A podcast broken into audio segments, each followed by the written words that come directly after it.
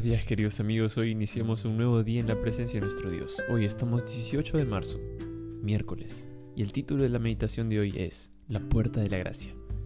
Y el versículo se encuentra en Apocalipsis 22, 17. El espíritu y la novia dicen, ven. Y todos los que los escucharon dicen, vamos, el que tenga sed que venga, y el que quiera, que beba del agua de la vida libremente. La puerta de la salvación está abierta y todos estamos invitados a entrar.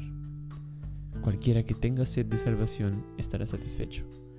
Los que encontraron la puerta abierta y entraron por ella eran tipos que no querrías como vecinos. Por ejemplo, María Magdalena. Ella no tenía una buena reputación, pero encontró la puerta abierta y entró por ella.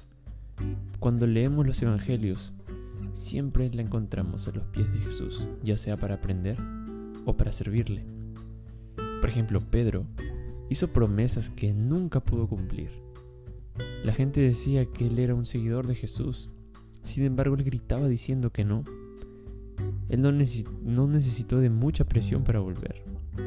Pero la gracia le sonrió aquella mañana en la playa. Él fue promovido para cuidar las ovejas del rebaño del Señor.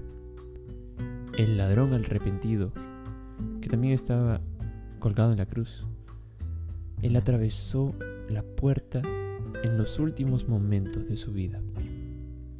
Vio la puerta entreabierta y comprendió que en los últimos momentos de su vida,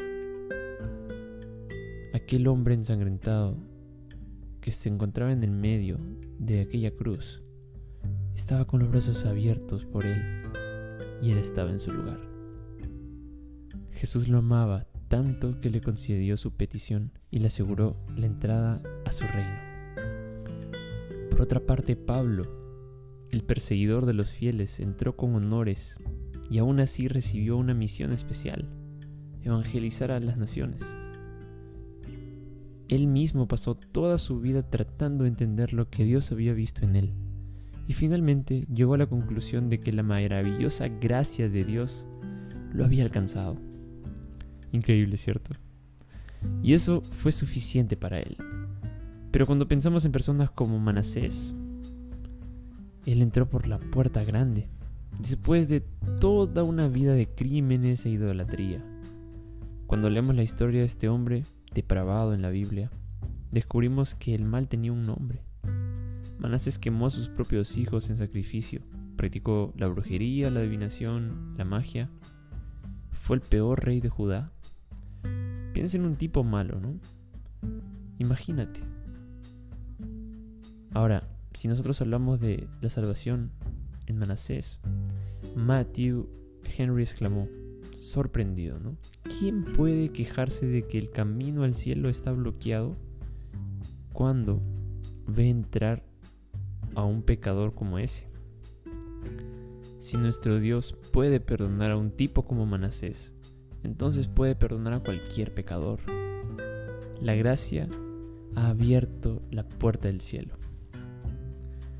Solo los que no quieren no entran. Nadie ha ido tan lejos como para no poder alcanzarla. Dios no quiere que creamos que hay casos perdidos, porque la puerta sigue estando abierta. Así que aprovecha. ¿Te gustaría orar allí donde estás? Vamos a orar juntos. Querido Padre, muchas gracias por este día. Gracias porque nos concedes ese regalo inmerecido de la gracia. Sabemos muy bien, Señor, que la puerta está abierta. Queremos entrar. Queremos vivir contigo por la eternidad. Ayúdanos a poder tomar decisiones que nos acerquen más a ti. Bendice a cada hijo tuyo, a cada hija tuya que esté escuchando esta meditación.